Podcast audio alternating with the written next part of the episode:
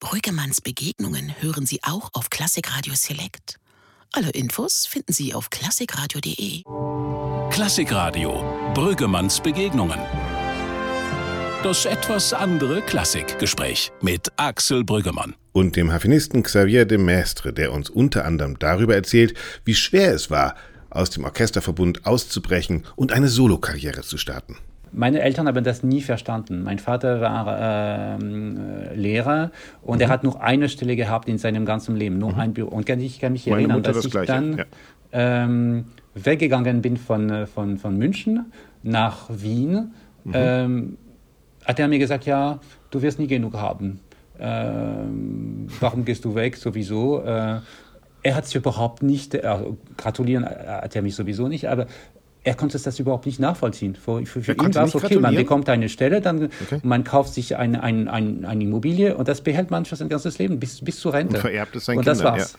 Ja. Ähm, und das ist wirklich äh, äh, für mich, als ich dann ein kleines Kind war, dann als mich die Leute gefragt haben, es war ganz klar, nichts in der freien Wirtschaft. Es war alles so Beamtenstellen, Sicherheit. Und mhm. im Nachhinein denke ich, es war, ich bin nicht der Typ dafür. Nein, Xavier de Mestre ist Hochleistungssportler gewesen in der französischen Rudernationalmannschaft. Sein Hobby ist es, alte Gebäude aufzukaufen, zu renovieren und wieder zu verkaufen. Seine Karriere hat er als Manager in eigener Sache gewissenhaft geplant und in unserem Gespräch überlegt er, ob Orchester, wie sie früher waren, noch zukunftsfähig sind. Es war in Wien bei den Tourneen wirklich unglaublich. Das die besten Bedingungen und Fünf-Sterne-Hotels und Businessflug und, und die Leute haben nur gemeckert und waren so unglücklich und plötzlich haben sie privat was gemacht dazu und dann war alles okay. Klassikradio, Brüggemanns Begegnungen. Das etwas andere Klassikgespräch mit Axel Brüggemann. Ja, mein Gast bei Brüggemanns Begegnung, Xavier de Mestre, äh, Hafenspieler, sitzt jetzt gerade. Herr de Mestre, wo sitzen Sie gerade? In Lübeck. In Lübeck im Hotel, Im weil Hotelzimmer. dort das Schleswig-Holstein Musikfestival trotzdem stattfindet. Genau, in einer etwas anders natürlich. Die, ähm, das haben Sie jetzt Sommer der Möglichkeiten genannt.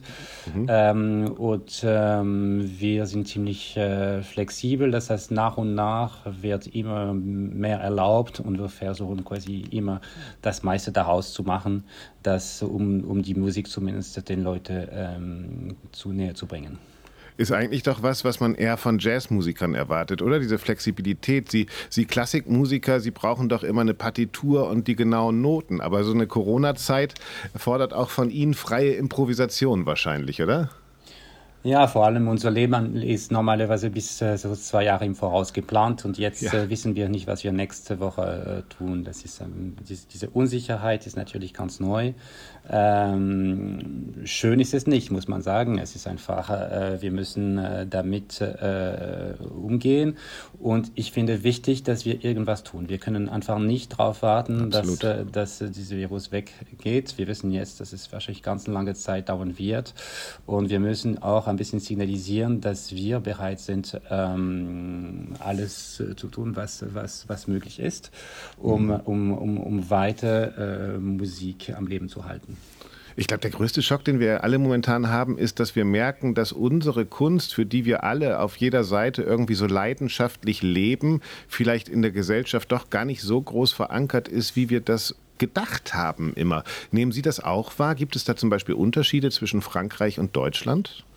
Ja, es war äh, ein bisschen bitter, weil, äh, okay, mhm. ja, in dieser Lockdown-Situation hat man gedacht, wir sind alle gleich. Das hat man auch wirklich verstanden. Da war wirklich mhm. ein, äh, eine Notsituation. Aber in dieser Zeit, wo jetzt ähm, alles wieder öffnet und alles wieder läuft, hat man den Eindruck, dass wir wirklich für äh, überflüssig gehalten werden. Das ist äh, ein bisschen bitter natürlich, ähm, weil wir immer gedacht haben, ja, die Kultur ist, ist was Wichtiges. Und jetzt hat man den Eindruck, dass ähm, das alles ähm, für äh, vielleicht ein bisschen mehr Aufmerksamkeit mhm. bekommt. Ähm, es war vielleicht auch der Zeitpunkt, dass die Leute gedacht haben, mhm. okay, die Saison ist sowieso bald zu Ende. Im Sommer sagen wir alles ab und dann schauen wir, was, was jetzt im Herbst passiert. Das Problem äh, ist, dass die Situation im Herbst vielleicht nicht viel anders äh, sein ja. wird. Ähm, und dass wir jetzt uns wirklich Gedanken machen müssen, wie, wie es äh, weitergehen soll. Ja, ich glaube, Sie machen es eh richtig. Ja? Also jeder, der jetzt was tut, zeigt, dass er noch da ist. Und ich glaube, darum kann es jetzt ja auch nur gehen, nicht? die Musik wieder zu den Menschen zu bringen. Haben Sie, merken Sie einen Unterschied zwischen, zwischen dieser deutschen Mentalität und der französischen Mentalität da? Oder ist die, hat die Musik in beiden Kulturkreisen den gleichen Stellenwert also in so einer Krisenzeit? Ziemlich, äh, im Moment ziemlich gleich. Ich, ich war ein bisschen überrascht, weil ich hätte ähm, gedacht, dass es vielleicht in Deutschland mehr ähm, die Musik eine, eine, größere Bedeutung mhm. äh, hat mhm. und das ist äh, aber eben da war die äh, vielleicht die Politik noch vorsichtiger. Ähm, es ist in der Schweiz oder in Österreich merkt man da Unterschied, dass, dass die wirklich versuchen, ähm, einen, einen Kompromiss zu finden, ähm, mhm. wie man das am, am, am Leben erhalten kann. Ähm, und äh, ich glaube, dass wir vielleicht, also dass, dass äh, die, ähm, wir, die Musiker, auch am Anfang, ähm, sagen wir so, fast ein bisschen erleichtert waren, ein bisschen mhm. zur Ruhe zu kommen, weil wir die ganze Zeit nur reisen, jeden zweiten Tag im Flugzeug und plötzlich haben wir gedacht, naja, eigentlich ähm, kann man auch diese, diese, diese, diese Auszeit auch äh, anders, anders nutzen. Ähm, mir wurde aber sehr schnell klar, dass es äh, gefährlich sein werden kann, weil ja. ähm, wenn es zu lange dauert, dann, dann denkt man auch, ah, es geht auch ohne. Ähm ja, die Motivation, oder? Also bei mir war das so, ich bin dann auch in mein Haus nach Bremen gefahren, habe gedacht, toll, Familie, ich habe noch so viele Bücher, die mhm. ich lesen wollte, aber man merkt, es fehlt einem eigentlich dann auch die Motivation. Also ja, so ging es mir jedenfalls. Die, also die, die, irgendwie eine, eine Klarheit. Das heißt, wenn man uns mhm. sagen würde, sogar, okay, das geht jetzt im, äh, im, im Januar wieder los, mhm. dann würden uns alle darauf einstellen und sagen, okay, mhm. wir, wir, haben keine Wahl. Ähm, mhm. 10. Januar, 12 Uhr. Überhaupt genau. keine, keine Perspektive. Mhm. Und das hat auch wirklich ähm, ähm, für uns, glaube ich, ähm, war überhaupt keine Motivation mehr da. Mhm. Und äh, der große Schlag kam, glaube ich, als äh, dann diese, diese Studie äh, ähm, in mhm. Deutschland rausgebracht ja. wurde, dass alle Veranstaltungen bis, was weiß ich, äh, äh, Frühling oder, ja. oder, oder, ja. oder, oder, Sommer 21 äh, verboten sein sollte. Dann haben wir alle begriffen, oh, das wird jetzt richtig ernst und das können wir nicht einfach so ähm, annehmen, weil ähm, es geht nicht nur um die Musiker, es geht auch um, um, um ganz viele andere Berufe, die rundherum äh, dann mhm. sind und äh, natürlich die äh, private Konzertveranstalter, ähm, die Agenturen, die, äh, die Techniker für Licht, für äh, Regie, für äh, die Maskenbildner. Es ist, es ist, es ist ein, eine wichtige Spalte und das ist, was mich ein bisschen, manchmal ein bisschen schockiert, dass auch rein wirtschaftlich denkt man, ah, okay, das ist nicht so wichtig. Aber da, das stimmt nicht ganz. Es gab eine Studie in Frankreich und dass wirklich ähm, Milliarden verloren gegangen sind, dass alle Veranstaltungen im Sommer abgesagt wurden. Naja, ähm, natürlich, die Salzburger Festspiele, ich glaube, das ist ein großer politischer Wunsch auch, nicht, dass die stattfinden. Ja. Oder Sie spielen, glaube ich, im August in der Elbphilharmonie. Diese ganze Konzertsaal wurde ja nicht aus Musikliebhaberei gebaut eigentlich, sondern das ist natürlich auch eine Touristenattraktion. Ja, und das ne? ist ein Tourismusfaktor, da sind auch äh, Caterings rundherum, dann die, die genau. Hotel, äh, ja. sind da und ja. wie ähm, und ich glaube, diese, diese, diese, diese Auswirkung ist, ist, mindestens genauso groß wie der Ausfall bei der Autoindustrie. Nur, nur bei der Autoindustrie hat ja. man sofort reagiert und sofort äh, gepusht. Und ich glaube, ähm, dass wir da äh, weniger koordiniert sind, weil die Akteure ähm, so verschieden sind äh, und, ja. und, und vielleicht wenig, keinen kein direkten Zugang haben zu, der, zu, zu, zu, der, zu den, zu den Hauptpolitikern. und natürlich ist es, es ist nicht einfach, das, das sehe ich wirklich auch ein, dass äh, Ansammlungen von Menschen, dass, dass sich, äh, da hat man vielleicht ein, ein bisschen, äh, sollte man vorsichtig damit umgehen. Ähm, aber wenn, ich glaube, es gibt, es ist jetzt bewiesen, dass wenn alle Mundschütze tragen, dass, der, dass das Risiko viel weniger groß ist. Und ähm, und dann ähm, finde ich, sollte man schauen, dass, dass, dass, dass ein Weg gefunden wird, um dieses Risiko zu minimieren. Und dann sollen die, die Leute auch entscheiden können, ähm, ob, sie, äh, ob sie da kommen wollen oder nicht. Es, es war eine Reaktion auch, dass die, die Leute gesagt haben, ja, selbst wenn es Veranstaltungen geben würde, dann würden die Leute nicht kommen. Und ähm, ich höre jetzt von vielen Seiten, dass es nicht stimmt. Also, dass die Leute wirklich darauf warten. Nein, man sieht es ja auch. Ne? Also, und, und ich glaube, je, je länger die Abstinenz dauert, desto desto größer wird natürlich auch die Sehnsucht, das wieder zu erleben. Und das merke ja. ich ja auch. Also man äh, hört jetzt, ich meine, Sie treten hauptsächlich in kammermusikalischen Verbünden auf, aber dieser, dieser Klang eines großen Orchesters, ja, also das ist ja etwas live zu erleben. Das ist ja, schon so, wo Klang ich denke, auch von, von einem Soloauftritt live zu erleben, ist auch anders. Weil am Anfang haben wir gedacht, ah, okay, jetzt äh, gehen wir jetzt mit Streaming, wir machen Online-Formate, wunderbar. Ja, ja. Äh, Sie können sich da neu erfinden. Aber man merkt die, die, die Grenzen von diesen Formaten. Es ist, ja. ähm, es ist, ganz, ist ja äh, auch ganz schön, oder? Dass man merkt, äh, es ist eben nicht ersetzbar. Man muss da ja, immer noch auf seinen Füßen hingehen, man muss seine Ohren aufhalten und man will Absolut. danach auch nochmal die Hände schütteln. Also ich glaube, dass das, das ist ja auch das Schöne, was wir gerade lernen, ne? dass es nicht ersetzbar ist, der Mensch. Das ist und natürlich äh, wirklich auch für uns ein Trost zu, zu, zu merken. Ja. Äh, es geht nicht anders. Äh, wir können online keine Konzerte äh, in dem Sinn geben. Wer, der, der, die, die, dieses Live-Erlebnis ist, ist nicht zu ersetzen. Ja. Und das ist, das ist auch schön, wenn die Leute jetzt auch merken, dass sie das Bedürfnis haben, das wieder zu, zu erleben. Und Absolut. natürlich ähm, hat man zuerst die, diese Grundbedürfnisse, äh, ähm, äh, auf diese Grundbedürfnisse achten müssen.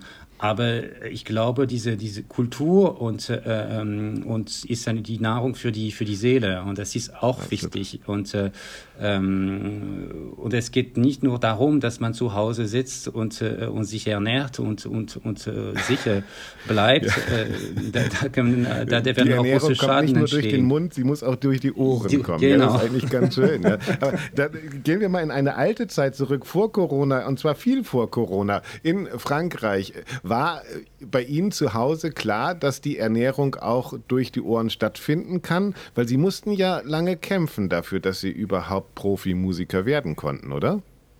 Ja, ich musste mich durchsetzen, weil in meiner Familie es noch nie Musiker gegeben äh, hatte und äh, ähm, ich komme aus einer ziemlich konservative Familie. Mhm. Meine Eltern waren was Richtiges gewesen, offen, ja. aber alles rundherum, also die Onkel, Tanten, Großeltern, die haben das wirklich äh, überhaupt nicht gern gesehen und, und waren auch ein bisschen entsetzt. Ähm, mhm weil ich auch so begabt war fürs normale Studium, hat man gesagt, das ist wirklich eine Verschwendung.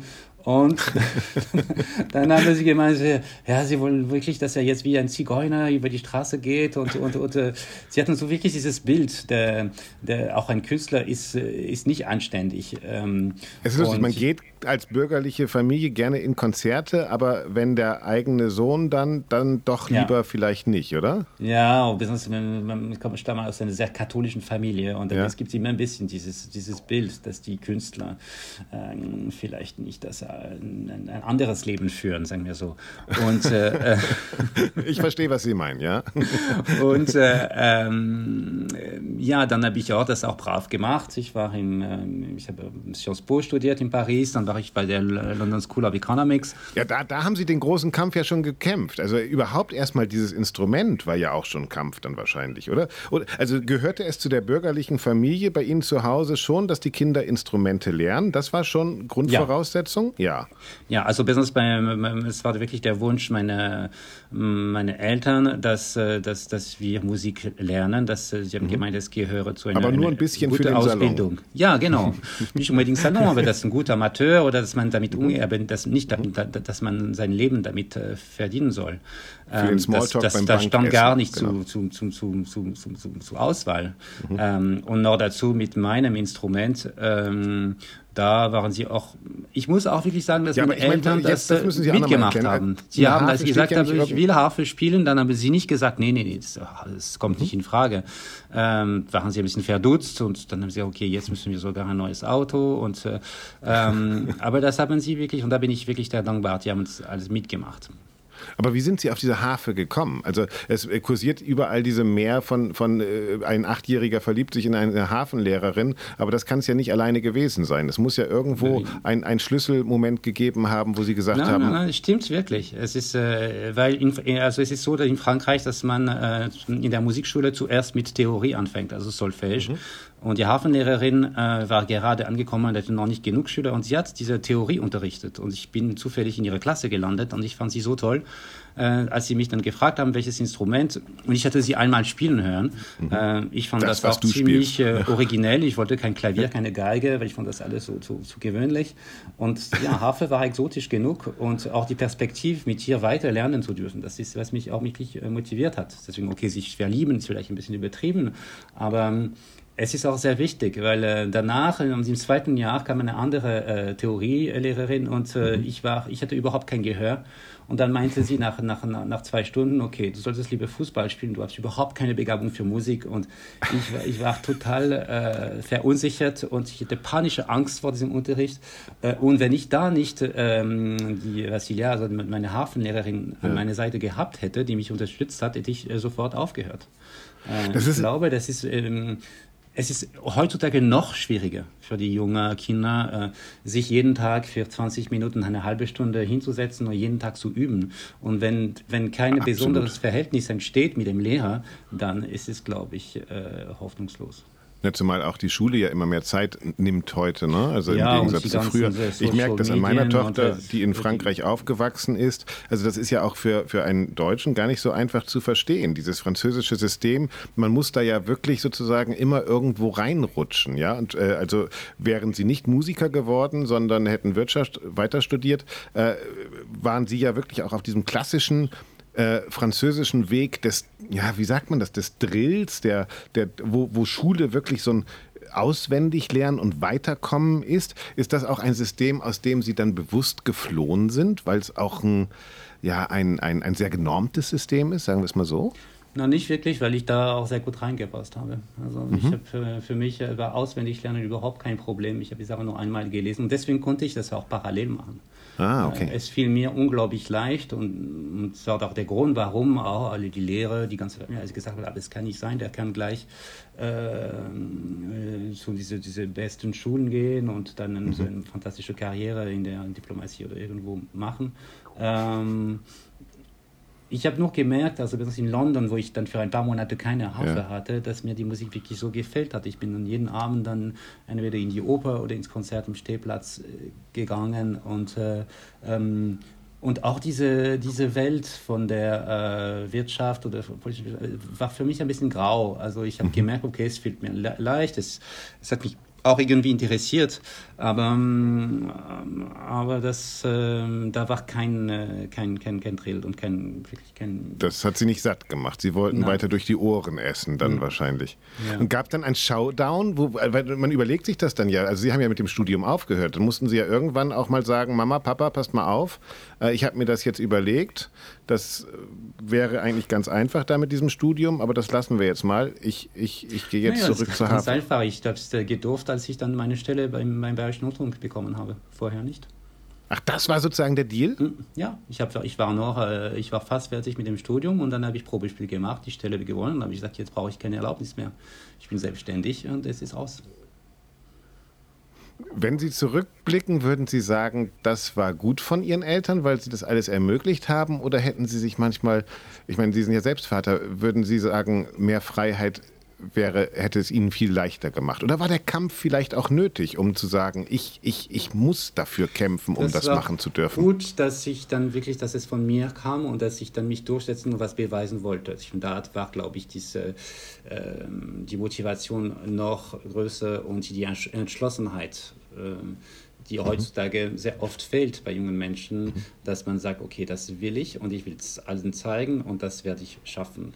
Ähm, andererseits, wenn ich jetzt bei mit meiner Tochter das betrachte, dann denke ich, ich möchte ähm, ihr Vertrauen geben. Ich möchte, mhm. dass egal wie, für welchen, für welche Zweck sie sich entscheidet, würde ich sie dann quasi wirklich unterstützen und sagen, okay, wenn du es machst, machst du es wirklich hundertprozentig und ähm, du wirst es schaffen. Und das hat, das war für mich hart, weil ähm, es war sehr mit, mit Zweifeln verbunden.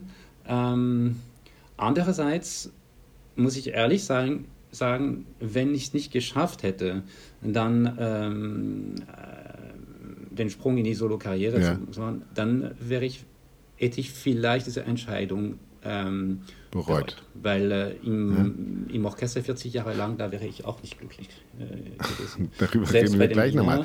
Aber diese Ambivalenz finde ich schon spannend, oder? Die habe ich auch. Also, dass man sagt, äh, eigentlich ist man immer äh, sozusagen äh, froh mit dem, wofür man gekämpft hat und gleichzeitig will man seinen eigenen Kindern eigentlich diesen Kampf ersparen. Also es ist eine ganz komische äh, Elternambivalenz, die man hat, oder? Also das finde ich schon, ja, schon spannend manchmal wenn sie, äh, ich weiß nicht, wenn sie jetzt sagen würde, ich will äh, äh, Model oder Schauspielerin werden, dann würde ich auch sagen, oh, komm, äh, studier was.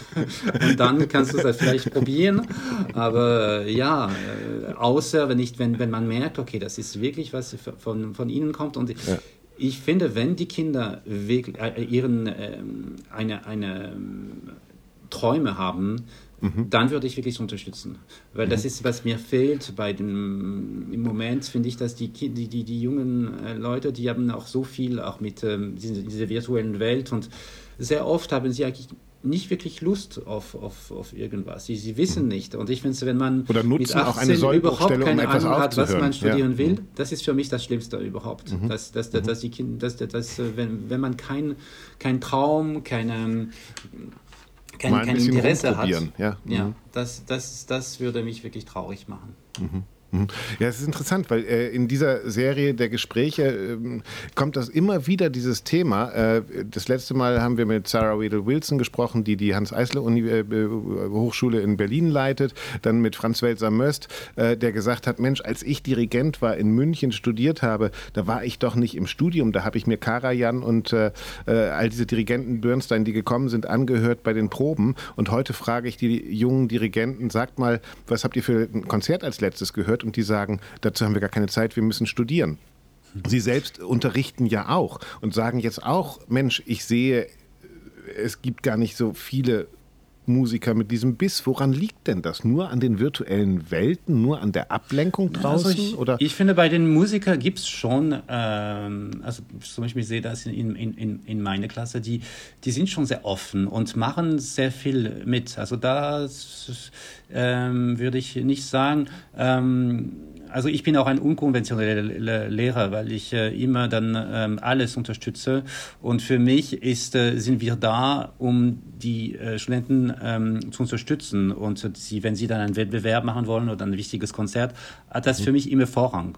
Und äh, äh, die Zwischenprüfungen, dann, die, die, die, legen wir immer so, dass es dann, dann passt für die, für die Studenten. Ich, ich finde, wir sind im Dienst der Studenten, dass sie ihren Weg finden. Und ich, wir sind da, um sie zu unterstützen. Und der, mhm. das Ziel ist nicht, dass sie die Prüfung schaffen. Das Ziel ist wirklich, um sie für die Arbeitswelt vorzubereiten. Also es ist meine Einstellung, weil mhm. ich auch kein, kein, kein Studium für Musik abgeschlossen habe. Ich habe auch äh, nie äh, studiert in dem Sinn. Ich, ich habe äh, politische Wissenschaft studiert, aber nie Musik. Ich, ähm, und ich war aber jeden, ja, fast jeden ja Abend in der dafür, Oper ne? und dann genau. habe hab ich auch unglaublich viel gelernt, dass ich dann ins Orchester kam, von den Sängern, von den Dirigenten und ähm, mich dann selbst dann meine, meine Ausbildung äh, verwirklicht habe. Und, aber auch ähm, da wieder ein eigener Kampf, ein eigenes Interesse. Mhm. Und das ist, glaube ich, wirklich, was wir letztes Mal äh, mit diesen Hochschullehrern besprochen haben, die auch gesagt haben, wir können denen ja nicht sagen, guckt mal, geht doch mal ins Theater, weil eigentlich, das ist ja die Grundvoraussetzung, dass das Studenten machen. Ja? Dass es eine Neugier für das gibt, was die anderen ja. Kollegen machen. Ja. ja. ja. aber so kriegt man die Inspiration und ähm, und es ist nicht so bei Musik, dass, äh, dass man sein Diplomat oder sein, sein, Absch sein, äh, sein, sein, Abschluss hat und dass man dann in die Arbeitswelt kommt. Ich meine, wenn man nichts ja. vorbereitet hat, wenn man sich nicht äh, vorher äh, ähm, integri äh, integriert hat, dann, dann gibt es keine, steht man mit seinem Diplom und hat man, hat man keine Arbeit und, ähm, und, und, und das hat auch alles nichts gebracht. Und ähm, da bin ich mit meinen Studenten wirklich ganz von vornherein klar. Also und, und ähm, da sie äh, gleich äh, diesen ähm, ähm, sich entscheiden sollten, für in welche Richtung sie gehen wollen, dass sie äh, alles anschauen, alles hören, damit sie, sie sich ihre, ihren äh, eigene künstlerische Persönlichkeit bilden können und dass sie auch merken, ähm, für wofür sie eigentlich begabt sind äh, und wo sie vielleicht äh, dann einen, einen Weg machen können, weil mhm. es ist so ähm, kompetitiv, so, so, so, so kompetitiv geworden. Jetzt mhm. ähm, sind immer weniger Stellen, immer mehr Leute, die studieren. Ähm, das, es ist globaler geworden. Das heißt, es ist jetzt wirklich kommen äh, ein Meer von, von jungen Harfenisten aus Asien, die schon mit 15 ja. alles runterspielen können, ja. einwandfrei. Ähm, da braucht man mehr als nur äh, technische Mittel. Absolut. Und das ist ja das, was, wo, wo dann der eigene Ehrgeiz aber sein muss. Ne? Also bei der, bei, bei der Beherzigung, beim, beim mit Sinn füllen von Technik, oder? Ja. Also das, das, das kann ja auch kein Lehrer einem beibringen. Also das ist ja so etwas, was man wirklich sich erarbeiten muss, was zu sagen zu haben. Also so wie Sie ja auch. Also Sie haben ja, ja Themen. Ja? Aber was man den, den Studenten bringen kann, ist, dass man, dass man denen sagt, es ist alles, was man lernt, ist nur im Dienst der Musik und der Musik auszudrücken. Es ist kein Ziel an mhm. sich. Ich sage mhm. immer, Harfe interessiert mich nicht. Harfe ja. ist nur ein Instrument. Ja. Äh, es ist nicht, äh, deswegen gehe ich ja, auch schön. keine Hafenkongresse und das ist für mich alles so äh, uninteressant. Die Modelleisenbahn, ja, genau. Ja, ja genau. ich habe ich hab keine Leidenschaft für das, für, für das Instrument an sich. Ich, ich, was mich interessiert, ist dann die Klangfarben, wie, wie man die Leute bewegen kann, wie, ja. wie man Emotionen schaffen kann. Und das, das ist was, was, was, was, schön, äh, was schön dran ist und was mich noch äh, treibt, weil äh, einfach schnell oder, oder brillant zu spielen, ähm, findet man einfach auf Dauer langweilig und, und, und, und motiviert einen nicht mehr. Bei Ihnen war es dann ja auch andersrum. Sie hatten kein Examen, aber standen plötzlich im Berufsleben. Wie Sie gesagt haben, Sie waren dann beim BR-Orchester. Äh, und ich habe ein Interview Ihnen gelesen, da haben Sie erzählt, diese Zeit in München war, war, war das erste Mal so, dass Sie wirklich Freiheit gespürt hatten. Sie waren unabhängig, eben, Sie hatten wahrscheinlich diesen Druck nicht mehr. Mhm. Was, was erinnern Sie heute an dieser Zeit? Weil Sie sagen ja gleichzeitig auch, oh Gott, wenn ich das jetzt noch die nächsten 20 Jahre hätte machen müssen, das wäre jetzt auch nicht so mein Traum gewesen. Aber damals damals war das Paradies? Ja, damals war, ja, also die ersten Monate, das war für mich äh, äh, wie ein Traum. Also ich, ich, ich, ich war plötzlich mit Leuten, die äh, diesen, diese selben Leidenschaft äh, teilen.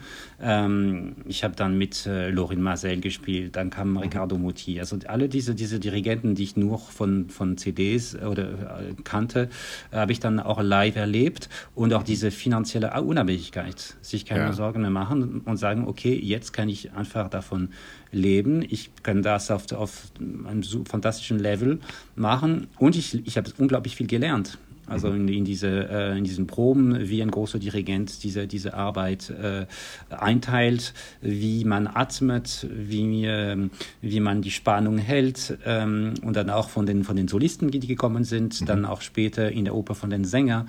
Äh, plötzlich hatte ich den Eindruck, ich, ich, gehöre, ich gehöre dahin und, und endlich bin ich dann unter, unter, unter Leute, die, die, die, die diese Leidenschaft äh, Sie sind nicht mehr der Freak. und dasselbe bewegen ja. wollen. Ja. ja. Und ich bin, ich bin, ich, ich bin kein Aus Außenseite mehr. Ja, ja klar, natürlich.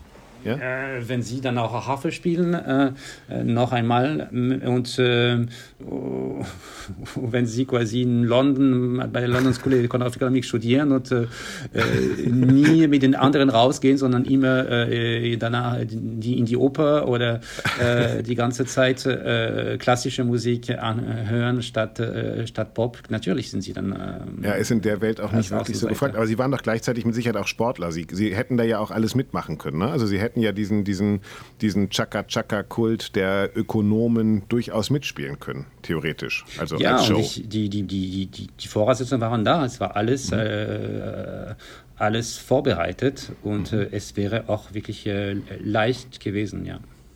Jetzt saßen Sie da im Orchester des BR und ich habe auch irgendwo gelesen, dass äh, Subin Mehta oder solche Leute dann tatsächlich gesagt haben, ich interessiere mich für den. Äh, war das auch so ein, äh, weil der, der Hafenspieler, damals noch hauptsächlich die Hafenspielerin, äh, die ja die warteten auf ihren Einsatz und waren dann irgendwie äh, Teil des Orchesters, aber nicht hervorgehoben. Ähm, haben Sie gemerkt, dass die Dirigenten schon beim BR äh, gemerkt haben, ach Mensch, entweder weil sie so gut gespielt haben oder weil, weil sie dieses Engagement gebracht haben, Mensch, mit dem setze ich mich mal mehr auseinander, weil ich glaube, eben, jemand wie Meta haben sie auch einen Teil ihrer Karriere durchaus zu verdanken, oder?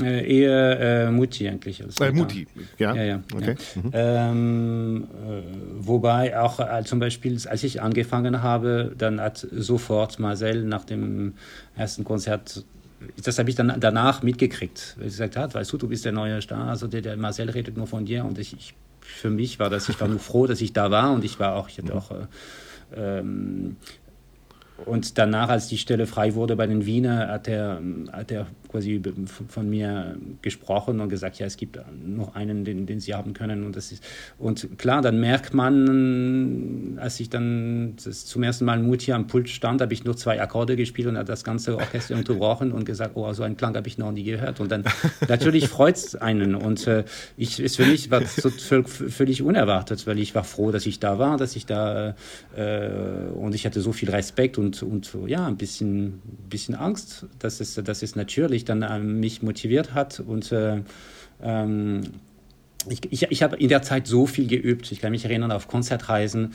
Ähm, da ist es mir dann passiert, ich habe geübt und plötzlich war, äh, hat sich dann die, die, Tür dann auf und dann äh, fragte mich was, ah, ich, fragte mich mit, ah, ich wusste gar nicht, dass man das auf der Harfe spielen kann. Ich habe dann Chopin-Etüde gespielt ja. und das ist, klingt fantastisch. Und, ähm, das ist, ja, das war, das war äh, immer wieder äh, eine, eine, für mich eine, eine Unterstützung und eine, eine, eine Motivation weiterzulernen. Es ist ja auch der große Unterschied, oder? Also dieses, dieses Instrument im Orchesterverbund ist ja ein ganz anderes Instrument als die Harfe als Soloinstrument, weil im Orchester ist es ja tatsächlich der Typ, der da dauernd sitzt und wartet, ja. bis er dann ja, ich hatte wirklich das Gefühl im Orchester, soll, ja? dass ich nur, nur 5% meiner Möglichkeiten da einsetzen kann. Ja. Äh, äh, einsetzen kann. Und ähm, ich bin auch kein Orchestertyp. Ich, ich möchte lieber Akteur sein in meinem Leben. Ich möchte nicht ja. dann auf meinen Dienstplan warten. Und, äh, äh, und, und noch dazu, was ich äh, ein bisschen traurig finde im Orchester, ist, dass man gleich eine Endposition bekommt.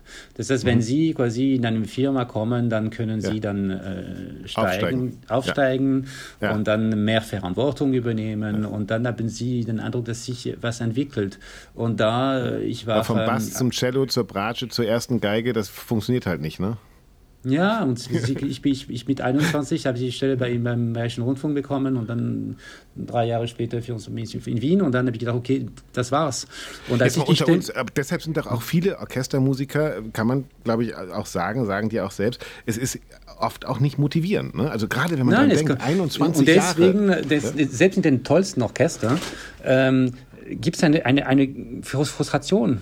Mhm. Äh, weil so die Leute dann auch haben, ja. okay, sie sind da in dieser Mühle und, und, es, und, und es gibt keine, äh, und, und da gibt es wieder vor in den Augen, wenn sie dann plötzlich daneben eine, eine, ein kleines Geschäft machen oder, oder privat mhm. spielen, mhm. dann nehmen sie dann Bedingungen, die viel schlechter sind und, und sind und strahlen, wo sie dann, wenn sie, ähm, es war, es war in Wien bei den Tourneen wirklich unglaublich, dass die beste Bedingungen und fünf Sterne Hotels und Businessflug und, und die Leute haben nur mit gemeckert und waren so unglücklich und plötzlich haben sie privat was gemacht dazu und dann war alles okay.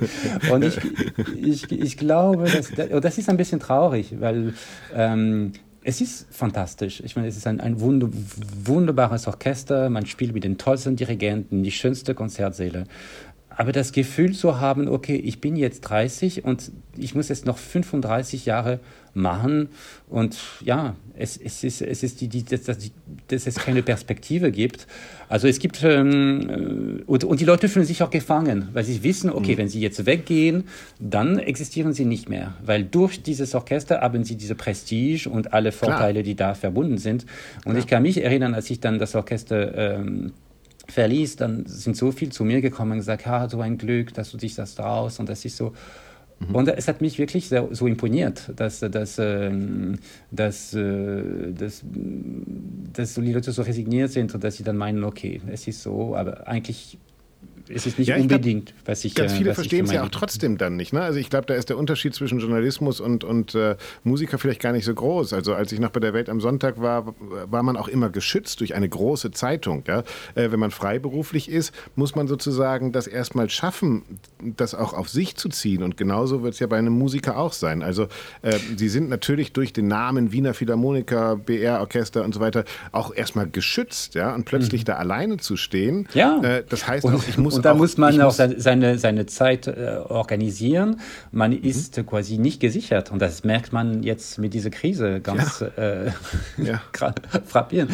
Äh, ich meine, da habe ich zum ersten Mal gedacht, aha, okay, da wäre es äh, wär ich besser dran, wenn ich noch im Orchester wäre, natürlich. Ja. Ja, weil äh, da gibt es kein, kein Netz. Äh, ja.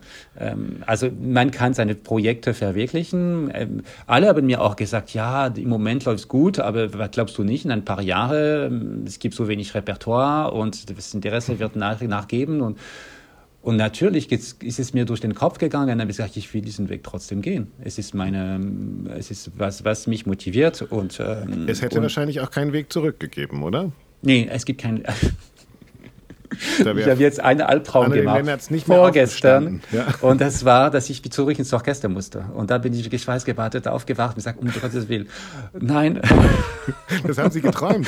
dass kein, ja, dass keine Konzerte mehr äh, gibt. Und dass ich dann gesagt, okay, dann was soll ich, äh, gehe ich dann zurück ins Orchester. Und das war für mich wirklich die Ein Panik. Albtraum. Ein ja, größter Albtraum, ja. Also es gibt wirklich, es gibt Schlimmeres. Ich schäme mich, weil ich denke, okay, es ist wirklich, es ist, es sind, wie, wie gesagt, es ist, man macht Musik auf der tollsten Ebene, aber, aber es, es ist, ich wäre nicht glücklich gewesen. Ja, das ist interessant. Und ich glaube, das ist ja auch, das ist auch ein, ein, ein systemisches äh, Ding, was wir momentan vielleicht auch gerade sehen. Ja, also vielleicht läuft da ja auch etwas äh, gerade gar nicht so richtig. Also ich sehe das zum Beispiel Kammerphilharmonie Bremen oder selbstverwaltende Orchester, die, die nochmal wieder auch ein, oder mit äh, Accentus Musicus äh, von, von Kur oder so, äh, die dann auch nochmal wieder einen anderen Zugriff auf, auf ihre äh, eigenen Repertoire und ihren eigenen Klangkörper haben. Und diese großen symphonischen Schiffe äh, sind vielleicht auch etwas aus der Zeit gefallen. Kann ja auch sein, dass, dass wir das vielleicht mal hinterfragen müssen. Ja, manchmal frage ich mich auch, ähm, ob es äh, natürlich ist dann diese, diese, diese Sicherheit dann ein sehr wichtiges Gefühl und dann kann man auch sein Leben aufbauen und das ist, wenn man Familie hat und so, das ist, ist schon ähm, wichtig, dass es sowas gibt. Andererseits es ist auch ein, ein eine Hemmung, um, um, um, um innovativ zu bleiben, um diese und auch zu wechseln das mhm. ist auch zum Beispiel, wenn man in der freien Wirtschaft arbeitet, dann mhm. wechselt man auch die Firma ja, und dann kommen auch ein genau. bisschen neue Inspiration, neue Impulse. Und dann kann man auch die Kollegen wechseln. Ich, ich, man kann nach ein paar Jahren die Kollegen, manche Kollegen nicht mehr sehen. Und das ist, das ist man, ein, sagt, und man, man ist, ist wird ja, das ist ja auch eine, ein Selbstbetrug. Ne? Der Klang des Orchesters muss weitergeführt werden und das ist dann oft in einem unglaublichen Muff und in einer unglaublichen Enge. Ne? Also es ist ja mhm. so das. Ja und und und ähm, Abwechslung. Ähm, also es ist jetzt eine Typfrage. Ähm, Absolut. Zum Beispiel meine, meine Eltern haben das nie verstanden. Mein Vater war ähm, äh, Lehrer und mhm. er hat nur eine Stelle gehabt in seinem ganzen Leben, nur mhm. ein Büro. Und ich kann mich erinnern, dass das ich Gleiche. dann ja. ähm, weggegangen bin von, äh, von, von München nach Wien. Mhm. Ähm, hat er mir gesagt, ja, du wirst nie genug haben. Ähm, warum gehst du weg sowieso? Äh, er hat es überhaupt nicht, äh, gratulieren äh, hat er mich sowieso nicht, aber er konnte das überhaupt nicht nachvollziehen. Für, für, für ihn war es okay, man bekommt eine Stelle, dann okay. man kauft sich eine, eine, eine, eine Immobilie und das behält man für sein ganzes Leben bis, bis zur Rente. Und vererbt es sein Und das war's. Ja. Ähm, und das ist wirklich äh, äh, für mich, als ich dann ein kleines Kind war, dann als mich die Leute gefragt haben, es war ganz klar, nichts in der freien Wirtschaft. Es war alles so Beamtenstellen, Sicherheit. Und mhm. im Nachhinein denke ich, es war, ich bin nicht der Typ dafür. Mhm. Und äh, ähm, und Echt? Es gab nie so ein.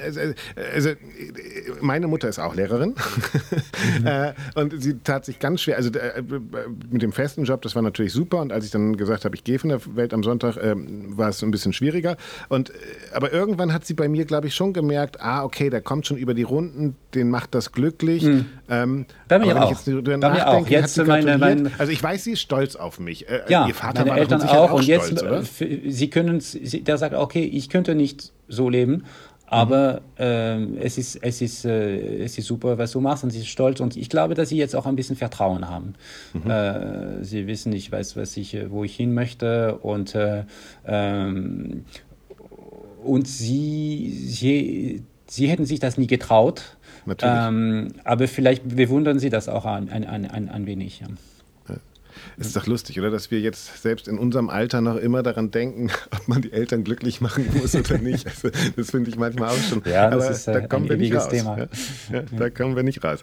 Äh, ich, jetzt habe ich noch eine andere Frage, weil die mir gerade in den Kopf schoss, weil Sie von Ihrem Albtraum geredet haben. Also, ich hatte mal in meinem Studium hatte ich mal äh, so ein Tete-a-Tete mit einer mit einer Hafenspielerin. Die hat die hat in der Nacht Harfe gespielt, ohne dass sie das wusste. Tun Sie das auch? Also spielen Sie sozusagen unterbewusst auch äh, Ihre, Ihre Muskeln, sind verselbstständigen die sich und spielen automatisch Stücke?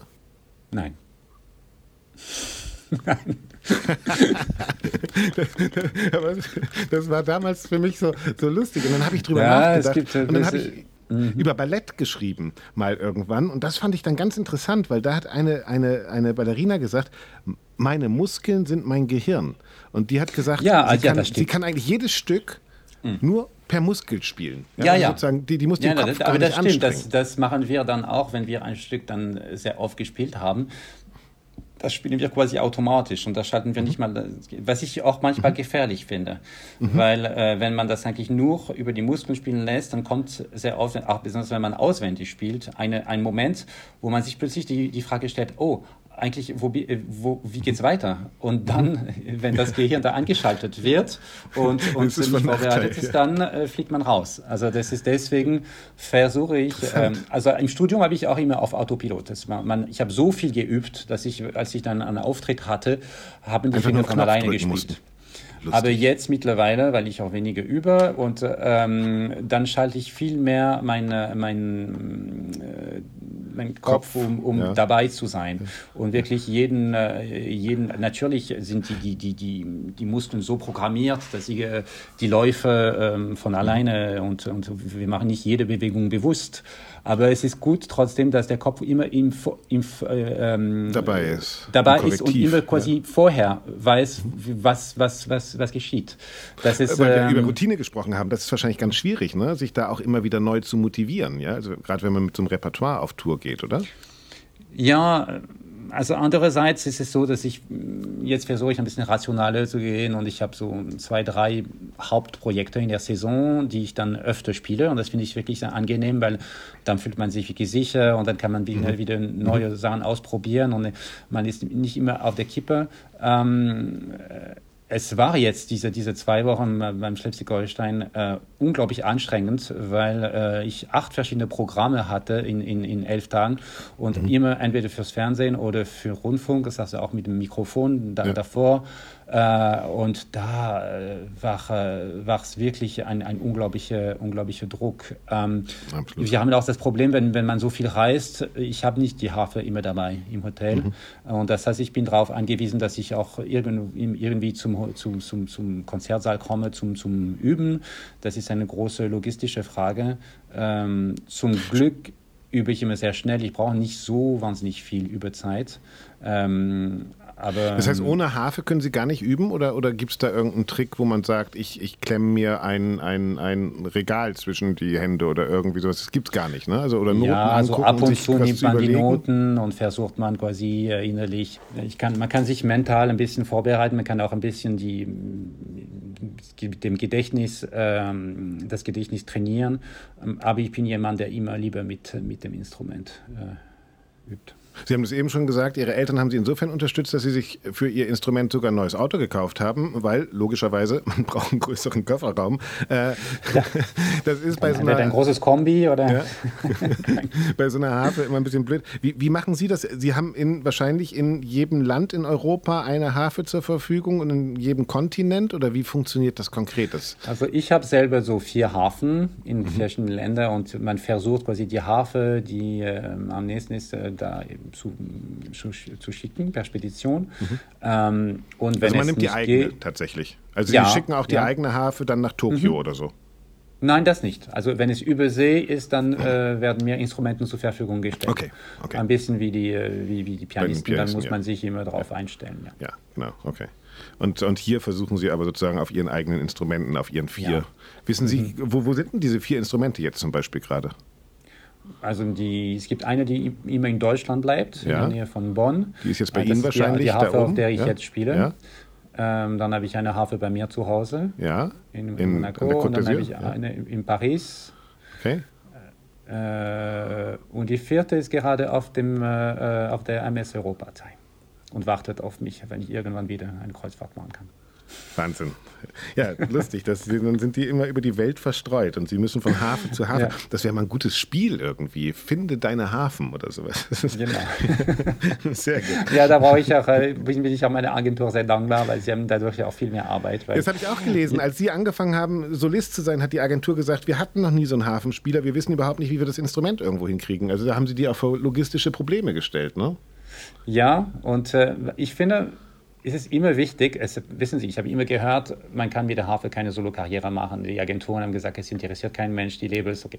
Jetzt äh, mittlerweile hat sich das wirklich ähm, total geändert. Ähm, aber es war immer wichtig zu, zu sagen, machen Sie sich keine, keine Sorgen, ich werde für eine Lösung sorgen. Und dann habe mhm. ich äh, immer über Kollegen, am Anfang über Kollegen oder die Hafenfirma um Hilfe gebeten. Und jetzt läuft es wirklich reibungslos. Ich, kann, ich, ich bin auf der ganzen Welt und es ist immer eine Hafe da. Ähm, man muss auch sagen, es wird auch immer einfacher, weil äh, immer mehr, äh, es immer mehr Hafenisten gibt ja. und ähm, äh, es gibt ein, ein, momentan einen richtigen Boom, ähm, zum Beispiel in Asien. Jeder Konzertsaal kauft auch ein oder zwei äh, gute äh, Konzerthafen, ähm, so dass es wirklich viel leichter ist, jetzt ähm, eine, eine gute Hafe äh, zu finden. Woran liegt der Boom? Liegt der nur an Leuten wie Ihnen oder ist eine Harfe, kann man das auch irgendwie zeitgeistig einordnen? Keine Ahnung. Also warum, warum ist das tatsächlich so, dass man momentan auch mitkriegt, dass immer mehr Hafenkonzerte da sind, immer mehr Hafenisten äh, in der Öffentlichkeit stehen? Mhm. Äh, würden also Sie sagen, Sie sind der Boris Becker-Effekt sozusagen? Ein, ein wenig, ja. Ich glaube, ja. dass die Leute jetzt begriffen haben, sowohl die Konzertveranstalter äh, wie die Agenturen, wie die Labels, dass man eigentlich, dass die Harfe gefällt, dass mhm. es ein, ein, ein mhm. populäres Instrument mhm. sein kann ähm, dass die auch äh, jungen äh, Musiker dann plötzlich auch denken, aha, eigentlich ja, es ist, es ist, es ist möglich, es ist cool. Dass, äh, und es liegt auch daran, ganz banal, dass es so wenig äh, Möglichkeiten gibt für Harfenisten ähm, im Orchester zu spielen, Klar. dass sie dann auch selber unterrichten. Und dann machen sie Klassen auf und wenn sie dann irgendwo eine Hafenklasse aufmachen, dann kommt der achtjährige Junge nach zwei Tagen genau. ist sie voll, weil alle kleine kleine Mädchen wollen dann plötzlich Harfe spielen und wenn sie in eine Schule gehen und das Instrument präsentieren, so hat zum Beispiel meine Lehrerin auch gemacht damals und so machen es auch die, mhm. Ähm, die jungen Lehrer. Äh, sie präsentieren die Harfe und dann sind sie sicher, dass, dass am nächsten Tag die Klasse voll ist. Aber habe ich Sie jetzt richtig verstanden, dass Sie gerade gesagt haben, alle kleinen Mädchen wollen Harfe spielen? Es war ein bisschen übertrieben. Aber, aber natürlich, ist, es, ist es immer noch so, ja. dass hauptsächlich Mädchen Harfe spielen wollen? Ja, ganz viel, ja. Ja, es ist auch, äh, ja, die, die, man, man kann sich so, so schön das lange Kleid und die langen Haare mit der, mit der, mit der, mit der Harfe vorstellen. Ja, das ist, äh, das bleibt in der, im, im Kopf, wobei immer mehr, immer mehr Jungs Harfe spielen und es gibt auch äh, Beispiele natürlich von Profi-Harfenisten und, ähm, und das Bild ist, ist ein bisschen anders, aber es bleibt trotzdem ähm, ein Frauendomain, ja. Ist das ein Bild, gegen das Sie kämpfen mussten oder ist das ein Bild, wo Sie gesagt haben, interessiert mich überhaupt erstmal gar nicht. Ja, ich, es war ein Vorteil, glaube ich, dass ich dann zeigen konnte, okay, ich ich spiele mit diesem Klischee überhaupt nicht. Mhm. Ähm, als ich gefragt wurde, ah, was kann man machen, ähm, sind sie sofort gesagt, okay, nee, für dieses Repertoire und Rococo und Salonmusik äh, habe ich nicht die passende Kleider, das werde ich nicht tun. Ähm, und ich glaube, das war wichtig, um die Harfe ähm, ähm, das, ähm, seriö also ein seriöses Image zu bekommen, mhm. dass, dass, dass man aus dieser Ecke kommt. Dass kann man, man nicht äh, noch einmal mit, mit, mit sehr, sehr schöner Frau, mit langem Kleid und so. Ähm, und das gab's. Locken. Äh, Locken ja. und, und Golde. Und äh, das war wichtig, dass man, dass man ein bisschen nüchtern und, äh, ähm, und zeigt, dass die, dass die, ha dass die, dass die Harfe nicht nur äh, diese, diese Farben und äh, aus dieser, dieser Ecke rauszuholen, war, war das natürlich ähm, einfacher ähm, als, äh, als Mann. Ja.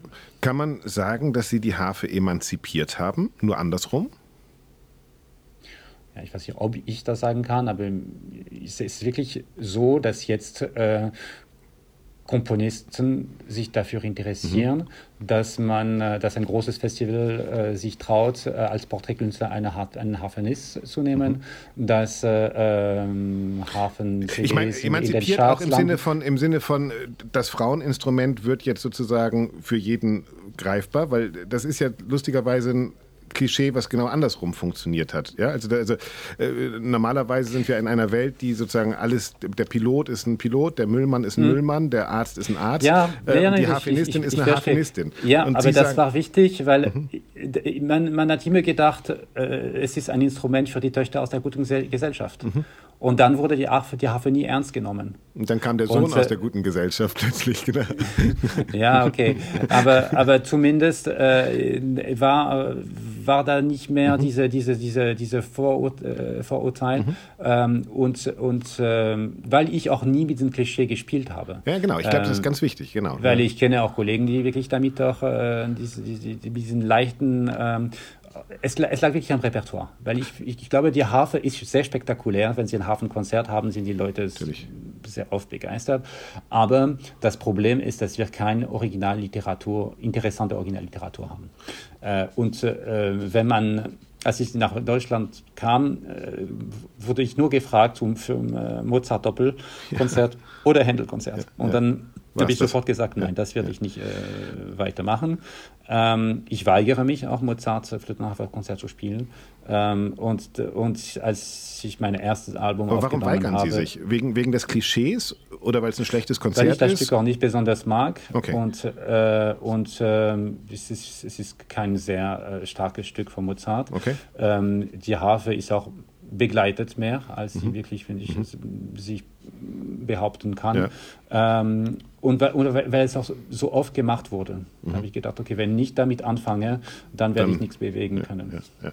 Verstehe. Lassen Sie uns gleich noch mal ganz kurz über das Repertoire sprechen. Aber weil ich bin noch immer bei dieser, äh, wer darf eigentlich Harfe spielen, wer nicht und wie ist das mit Männern und Frauen? Und wenn man sich vorbereitet auf ein Gespräch mit Ihnen, ich weiß nicht, wie es Ihnen geht, weil Sie über Klischees gesprochen haben. Also man kommt ja aus dem Staunen nicht mehr raus, wie über Sie geschrieben wird. Ja, also äh, es, es, es tropft ja quasi aus, aus vielen Zeitungen. Also äh, ein Satz zum Beispiel, und draußen in der stehenden, aber eben noch erträglichen Siesta-Hitze sitzt so ein Schönling mit gesträhntem Haar, weißem Hemd und einer unglaublich meeresbriesenfrischen Teint.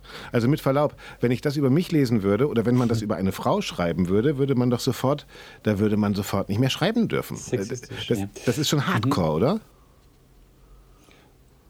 Ja, wissen Sie, es war eine Zeit, ich glaube jetzt ist es, ja klar, es ist oft das Erste, wenn man ein Konzert oder eine Rezession schreibt, es ist oft den ersten Eindruck, den man bekommt. Und der erste Eindruck ist natürlich, was man sieht. Ähm, wenn es für mich im Dienst der, der Musik ist, dann äh, ist, ist, ist es mir egal. Ich meine, wenn äh, die, klar, es ist, äh, ähm, wir sind auf der Konzertbühne, ähm, ist die Präsentation wichtig. Mhm. Nur, aber nur schön zu sein, bringt nichts. Ich meine, das ist, es gab es auch vorher, das gibt auch ja, das wissen, ja. Das, das, das, das, da macht man vielleicht äh, ein, ein, ein Album oder einen Artikel und dann ist es vorbei. Eben. Deswegen, wenn ich äh, ja, aber ich, ich habe hab kein Problem damit. Wenn so ein Text verstehe, über eine Frau geschrieben worden wäre, heutzutage, ja, manchmal, manchmal ja, dann würde man denken, sag mal... Früher hat es mich schon geärgert, ja? wo ich ja? gedacht habe, okay, das immer das Erste, was ich lesen muss, ist über die Optik. Gut, ähm, aber es gibt auch Schlimmeres. Ja, lassen äh, wir das weg. Äh, okay. Ja. reden wir nochmal über das Repertoire, weil ich glaube, das ist natürlich, da, da müssen wir noch kurz drüber reden, weil das haben Sie ja tatsächlich gemacht. Sie sagen Mozart nicht stellt sich schnell die Frage, was denn dann? Und dann sind sie ja losgegangen und haben gesagt, hier, schreibt mir mal was, unter anderem für Penderecki und was weiß ich was. Also war das sozusagen Masterplan von vornherein, als Sie bei den Wienern weggegangen sind, ich brauche Repertoire und ich schaffe mir das jetzt auch selber oder lasse es mir schaffen? Ja, der Plan war für mich ganz klar, dass ähm, zuerst die Harfe populär machen, mir mhm. einen Namen machen mhm. und danach die Komponisten ansprechen. Mhm. Weil ähm, damals, als ich noch im Orchester war, hätte ich diese Komponisten nicht ansprechen können. Ich hätte sie zwar ansprechen können, und aber sie hätten gesagt, ah, leider habe ich keine Zeit. Und, ja. äh, ähm, genau, ja. Deswegen habe ich gedacht, okay, zuerst werde ich äh, populär, pop, Repertoire arrangieren. Äh, so waren die Alben äh, mit äh, Vivaldi, Haydn, mhm. ähm, weil ich dann gewusst habe, wenn ich dann mit einem unbekannten Instrument ein unbekanntes Repertoire spiele, dann das wird für die, für die Veranstalter zu heiß und die werden sich nicht trauen. Ja. Also zuerst habe ich dann diese populäre, populäre Musik dann arrangiert. Ich habe immer aufgepasst, dass diese Arrangements wirklich ähm, auch musikalisch gut sind, ja. was bringen, ja. dass es nicht nur äh, für Harfenisten interessant äh, ist, weil es gibt auch ganz viele Kollegen, die arrangieren sagen, aber das will kein Musiker hören und das würde ich auch, äh, das finde ich auch, nur weil es machbar ist, ist es nicht unbedingt interessant. ja, es ist so. Dann, point, ja. Äh, und deswegen habe ich auch ganz viele äh, Arrangements angefangen und äh, ganz viel Zeit investiert und manchmal gedacht, nein, das, das, das kann ich nicht verantworten, das bringt nichts, das ist nicht im Dienst der Musik, das mache ich nicht. Ähm, also da war ich wirklich sehr wählerisch und ähm, ja, ich, es gibt kein Album, wo ich nach, im Nachhinein sage, okay, nee, das, mhm. das, das war eigentlich äh, nur, ähm, es hat immer eine, eine Bedeutung gehabt, es war musikalisch, stehe ich dahinter. Und dann ähm, war mir klar, wenn ich, wenn mein, wenn mein Name etabliert ist, wenn Orchester sich für mich interessieren, dann kann ich die, die, die Komponisten äh, ansprechen und dann werde ich auch komischen Partners finden. Mhm. Und das ist, äh, das haben wir mit äh, Kaya Sayahu gemacht. Ja. Äh, sie hat mir ein wunderschönes Stück geschrieben, was ich schon mit, mit zehn Orchester gespielt habe, darunter wirklich die die tollsten, ähm, die tollsten Orchester. Äh, und jetzt äh, ähm, schreibt mir Peter Oetwösch auch mhm. ein, ein, ein Hafenkonzert. Und und da ist es für mich eine, eine wichtige Aufgabe, weil ähm, da bin ich nicht, nicht für mich da, sondern ich bin für die, für die Harfe, für alle meine Kollegen, für alle Studenten, kann ich dann neue Türen öffnen und, und neue, ähm, neue Welt. Und das ist ein, ein, eine schöne Aufgabe. Ich sage ja. ihm, okay, natürlich hätte ich lieber fünf äh, Klavierkonzerte, also fünf Hafenkonzerte von, von Beethoven oder 24 von Mozart. Keine Frage. Ja, Aber. Ein bisschen zu spät, ja. Ja, es ist, es ist jetzt so. Und weil was traurig ist, weil die Hafenisten der Zeit, die große Virtuosen, ja. die haben selber für Instrument geschrieben statt ja. äh, große äh, Komponisten wirklich äh, zu verwollen und sagen, okay, bitte schreiben Sie mir was und äh, es wird dann gespielt. Na, auf der anderen ähm, Seite ist ja auch ein großer Vorteil, wenn die Musikgeschichte Lücken hat, dass man auch 2020 äh, noch Lücken schließen kann. Also das ist ja ja, der, der Geiger, und, äh, dass ich da ein, ein, ein, diese Pionierarbeit mhm. leisten kann und das ist wirklich ein, ein, das meine ich auch, ja, es ist ein Glück und, äh, und das ist, was mich, äh, was mich äh, bewegt und motiviert. Aber ist das so, dass man sich da tatsächlich am Ende der Wiener Philharmoniker hinsetzt und sagt, das ist jetzt wirklich mein Masterplan? Sind Sie da tatsächlich, ich würde Ihnen das zutrauen, so sind Sie, ne? Also Sie haben sich ja. da wirklich so einen Schrittplan aufgeschrieben ne? und haben gesagt, so, so mache ich das jetzt. Und jetzt sind Sie, was, zehn Jahre später, 20 Jahre, nee, wie, wie viele Jahre später? Nee, vor genau zehn Jahren sind Sie gegangen, ne? Zehn Jahre, wo ich bin. Ja, genau, ja. vor zehn Jahren, genau. Äh, mhm. Zehn Jahre später sagen Sie, Wahnsinn, das hat alles so geklappt, wie ich mir das ausgedacht habe? Mhm. Ja. Hat's, ne? Wundert Sie auch noch gar mehr. nicht, ne? Noch mehr eigentlich. Also ich hatte, das war meine Hoffnung. Ja. Ich habe gedacht, okay, wenn es funktionieren kann, dann nur so. Ähm, aber ich hätte ich hatte nie geträumt, dass ich dann mit in, in denselben Konzertsäle und mit, den, mit so vielen Orchester auftreten würde, wie es jetzt. Ah, ja, das muss ich sagen. Das ist, das ist auch, äh, das hat alles, äh, das ist mehr äh, geworden, aber, aber der Plan, ja, es ist alles aufgegangen. Ja. Auch weil Sie sich dann äh, Partner im Geiste gesucht haben, also jemand wie Diana Damrau. Was hatten die das beim ersten Treffen gesagt, als Sie gesagt haben, ey Diana, ich will jetzt mal mit dir ein bisschen Harfe spielen? Da wird sie doch gesagt haben, lass mich erst mal nachdenken, oder? Ja, es ist so, als ich dann Diana kennengelernt habe, war, war sie noch nicht so äh, bekannt. Ah, okay. Die, äh, wir haben uns in Salzburg getroffen, da hat sie die Stimme des Himmels in Don Carlo gesungen. Ah, okay. es, sie wird von einem Bühnenhafe begleitet. Und ah. äh, dann haben wir auf den Einsatz gemeinsam gewartet und dann haben wir ein bisschen gesprochen und sie hat, äh, und das war immer für mich ein Traum, auch ähm, diese Literatur zu spielen. Mhm. Da habe ich auch äh, im, äh, im Studium mit einer Leihsängerin dann auch gespielt und, und wir haben über Duparc, über Fauré, über Chausson gesprochen mhm. und sie hat gesagt, ja, ich liebe das. Und ich habe gesagt, weißt du, das ist wirklich, wirklich noch finde ich wirklich noch schöner mit Harfe klingt. Und dann haben wir das ausprobiert. Und dann daraufhin ähm, haben wir quasi fast gleichzeitig unseren Vertrag, äh, ersten Plattenvertrag bekommen. Äh, und dann habe ich sie gefragt, ob sie auf meine erste Platte auch ah, ein paar okay. Lieder singen würde. Das war halb und Zufall, so, halb so Fügung. Okay, verstehe. Ja. verstehe. Ja, weil ich auch immer äh, weiß, äh, ich habe ich hab viele, viele Ideen und ich, ähm, ich glaube, dass ich auch gut beurteilen kann, was funktionieren wird oder was nicht. Mhm. Und ähm, und, und, und ich, ich stelle auch schnell fest, wenn, wenn, es, wenn ich in eine Sackgasse äh, äh, komme, dann kann ich auch sagen, nee, das, das, das geht nicht. Und, ähm, und wissen Sie, Sie haben Vertrauen, muss man lang, ähm, es, es, dauert lang, bevor man es, aufgeba sie aufge Natürlich. es aufgebaut hat. Natürlich. Bei den Veranstaltern, bei den äh, Agenturen und so.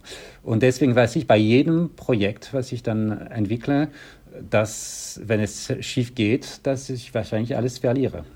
Und mhm. deswegen bin ich immer Das Aufbauen vorsichtig. dauert lange, das Einreißen geht ganz schnell in ja. der Regel. Ja, ja. Und wenn ich dann äh, zum Beispiel das Projekt, das spanische Projekt mit Castagnete, mit Lucero mhm. Tena, hätte ich nicht als erstes machen können. Mhm. Ähm, und da musste ich wirklich auch die ganze Konzertveranstaltung überzeugen, dass man mit äh, Harfe und große Hallen füllen kann. Und das habe ich allein auf meinen Marmel gemacht.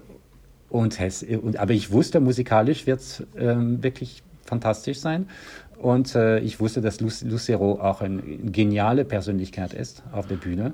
Ähm, und dass, dass, dass, dass, dass, dass wir auch ganz viel äh, Leute bewegen könnten. Und das ist, das ist wirklich perfekt gegangen. Und wir haben, glaube ich, fast 80 Konzerte gespielt in, in, in drei Jahren auf der ganzen Welt. Und es, es, ist, es war wirklich ein unglaubliches musikalisches er Erlebnis. Ja. Trauen Sie sich das nur für die Harfe zu oder sagen Sie, ich bin auch, ich eigentlich, eigentlich bin ich auch noch ein Konzerterfinder und ein Karrierenplaner? Könnten Sie das auch für einen Bassisten machen zum Beispiel? Oder können Sie das nur für sich selber? Nein, ich könnte schon, ich habe schon auch Leute geholfen, ihren Weg. Das interessiert mich auch. Also mhm. auch nicht nur in, eigentlich nicht, nicht nur in der Musik. Also ich habe äh, Freunde, ich, ich, ich kann das Potenzial sehen und dann auch vielleicht ein bisschen ähm, empfehlen, in welche Richtung es gehen soll oder was, worauf man achten sollte. Und ähm, ich habe es auch gemacht für Freunde in der, ähm, im ganzen, in der, in der Wissenschaftsbranche mhm. oder, oder, oder, oder PR. Also es ist, es ist irgendwas, was mich eigentlich sehr interessiert. Da ist also, schon noch der Wirtschaftler bei Ihnen, ne? Der Wirtschaftsstudent. Mhm.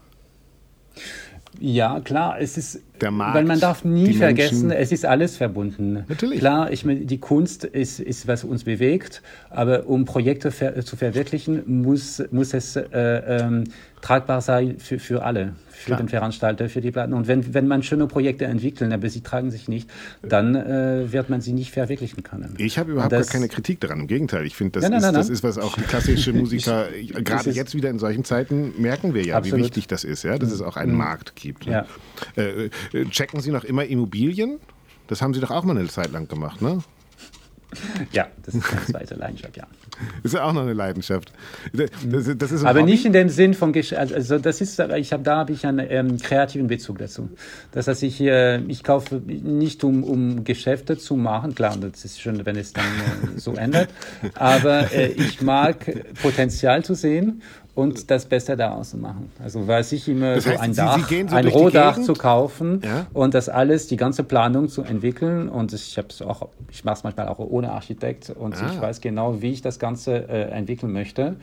Und dann bin ich jemand, der auch sich schnell langweilt und dann sagt, okay, jetzt möchte ich ein neues Projekt. Und das machen Sie auch? Sie gehen dann zu diesen alten Gebäuden, gucken sich das genau an, nehmen jemanden mit, denken sich aus, wie es wird, investieren. Mhm. So, dass, das ja, ich habe es auch sogar einmal, das letzte, was ich gemacht habe, ich habe eine Wohnung äh, von Tokio ausgekauft. Ich habe nur die Pläne gesehen und okay. ein Foto vom Blick und dann habe ich gesagt, okay, ich weiß, wie ich das äh, transformieren möchte, also ändern möchte.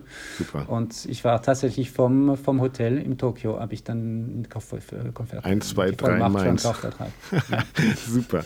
Äh, und ein, ein Thema habe ich hier noch auf meiner Liste stehen, äh, auch Hobby, auch, auch grenzgängerisch. Also Sie sind, Sie sind, kann man schon sagen, extrem sportverliebt. Äh, Rudern war, glaube ich, in der französischen Nationalauswahl sogar und mhm. jetzt surfen sie. Ist, ja, also da bin ich aber wirklich, äh, ich bin nicht begabt, ich bin nicht gut, aber ich, ja, ich mag die Herausforderung und, äh, und Wasser ist für mich, äh, ist mein Element. Ich kann, äh, deswegen lebe ich jetzt auch an der Côte d'Azur. Ja. Ich kann, jeden freien Tag muss für mich am Wasser sein und wenn möglich am Mittelmeer. Und deswegen mag ich alles, was mit dem Meer verbunden ist. Was, was, was kriegen Sie da? Ruhe? Oder, oder, also nach Ruhe hört sich das ja nicht an. Das hört sich ja eher nach Action an. Also Sie ja, sind schon so leistungsbezogen, oder? Sie können doch nicht einfach da so ein bisschen rumsurfen. Sie, Sie sind schon jemand, der das dann auch richtig gut machen will. Sie untertreiben jetzt wahrscheinlich ein bisschen, oder? Also ich werde älter, ich muss ja auch ein bisschen aufpassen. Aber ja, ich bin jemand, der gerne übertreibt und der nie, äh, ja, der sich nicht äh, mit äh, Mittelmaß zufrieden gibt, ja. also, okay. Aber das ist Surfen, so Wellensurfen, das ist nicht Windsurfen, oder? So, no, Windsurfen, Windsurfen. Ah, Windsurfen ist das richtig. Ah, okay. Ja, ja weil äh, ah. richtig surfen kann man auf dem, auf dem am, am Mittelmeer. Atlantik dann, ja, okay. Ah, Windsurfen, okay. Und haben Sie auch mal Kite probiert und sowas alles? Kite einmal, ja. Aber Sie bleiben lieber beim, beim richtigen ja, Surfboard. Ja, es ist irgendwie zu, äh, wenn zu viele Leute da sind, dann habe ich Angst, dass es dann. Äh, ich bin jemand, der auch gerne die Kontrolle behält. Und ich finde es beim, beim Kitesurfen ist manchmal abhängig, was die anderen machen. Okay. Und es ist mir dann auch ein bisschen zu riskant ganzen anderen. Okay.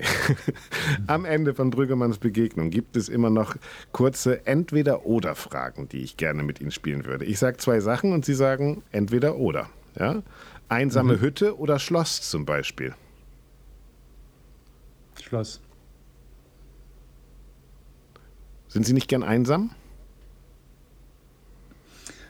Ähm, wir sind ständig einsam als, als, als Musiker. Also wir sind selbst in den großen Städten immer am Abend äh, allein in unserem Hotelzimmer. Okay. Ähm, und kleine, kleine Hüte, das ist nicht, das war nie mein Traum. Haben wir hier schon Rudern oder Surfen? Schwere Frage. Ähm, jetzt äh, mittlerweile Surfen.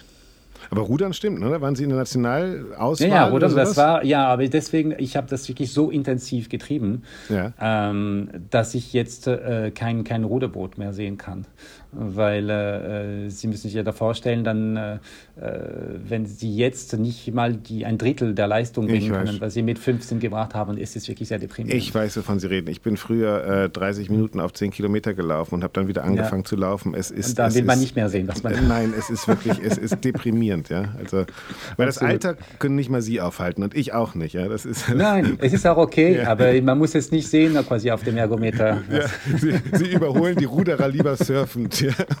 Ja, ja da hat man keinen kein Vergleich, das ist ja, besser. Ja, genau. Äh, ah ja, jetzt kommt äh, die Frühstücksfrage. Messer oder Eierschneider? Messer. Ist für den Harfenisten auch das Richtige. Mhm. Äh, Paris oder Wien? Paris. Pourquoi? Das ist für mich die schönste Stadt der Welt. Da ist, äh, aber man kann es auch nicht vergleichen. Also ich habe Wien sehr gerne. Wien ist eigentlich ein Dorf, ne? Also es ist so eher das ja, Dorf. Genau. Ja, genau. Ich wollte ja, das, darauf wollte ich hin. Also für mich ist Wien ein, ein großes Dorf und Paris ist eine Weltstadt. Mhm. Und deswegen kann man die zwei nicht vergleichen. Ähm, Wien ist als Musiker ähm, ein, wirklich ein, eine Mekka. Ich meine, wenn man dann ankommt, schon am, am Flughafen, sieht man, jeder zweite trägt fast ein Instrument. Und, das, ja. da hat man das Gefühl, ja. die klassische Musik spielt wirklich ja. eine Rolle. Da sieht man auch in diesen Zeiten, die, dass, dass, die, dass in Wien wirklich die Musik ähm, ähm, oder in Österreich generell die Musik wirklich für wichtig gehalten wird. Ähm, aber in Wien äh, ist klein mhm. und äh, ähm, man fühlt sich nicht frei. Das lasse ich mal so stehen.